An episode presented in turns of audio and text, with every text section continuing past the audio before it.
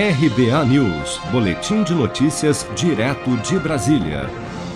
Por 229 votos favoráveis e 218 contrários, o plenário da Câmara dos Deputados rejeitou na noite desta terça-feira a PEC que tornaria obrigatória a impressão do voto digitado pela urna eletrônica. Apesar do placar vencedor, por tratar-se de uma proposta de emenda à Constituição, seriam necessários 308 votos favoráveis para que o texto fosse aprovado.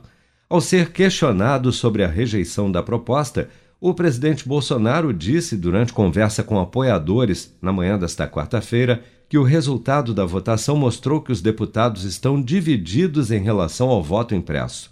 Na visão do presidente, no entanto, a PEC só não passou na Câmara porque parte dos parlamentares foi chantageada. Vamos acompanhar. Então eu quero agradecer a metade do parlamento que votou é, favorável ao voto impresso.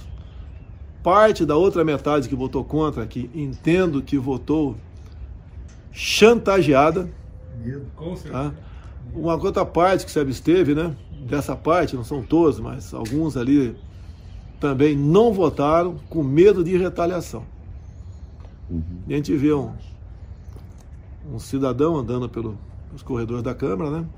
repetindo exatamente o que falou Zé Dirceu.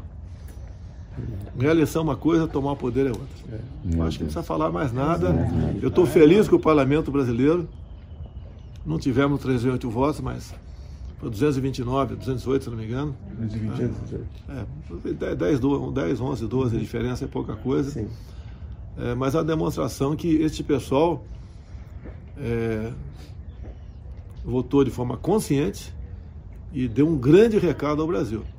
A rejeição da proposta pelo plenário da Câmara é vista como uma dura derrota para o presidente Bolsonaro, que tinha no voto impresso a sua principal bandeira política.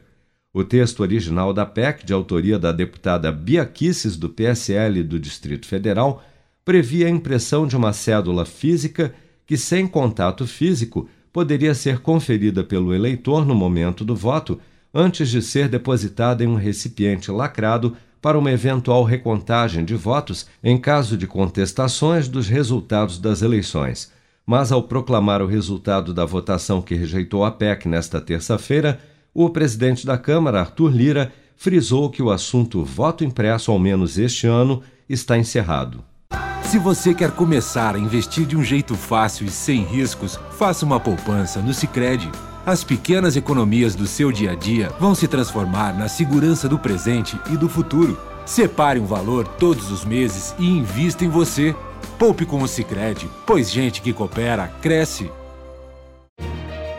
Com produção de Bárbara Couto, de Brasília, Flávio Carpes.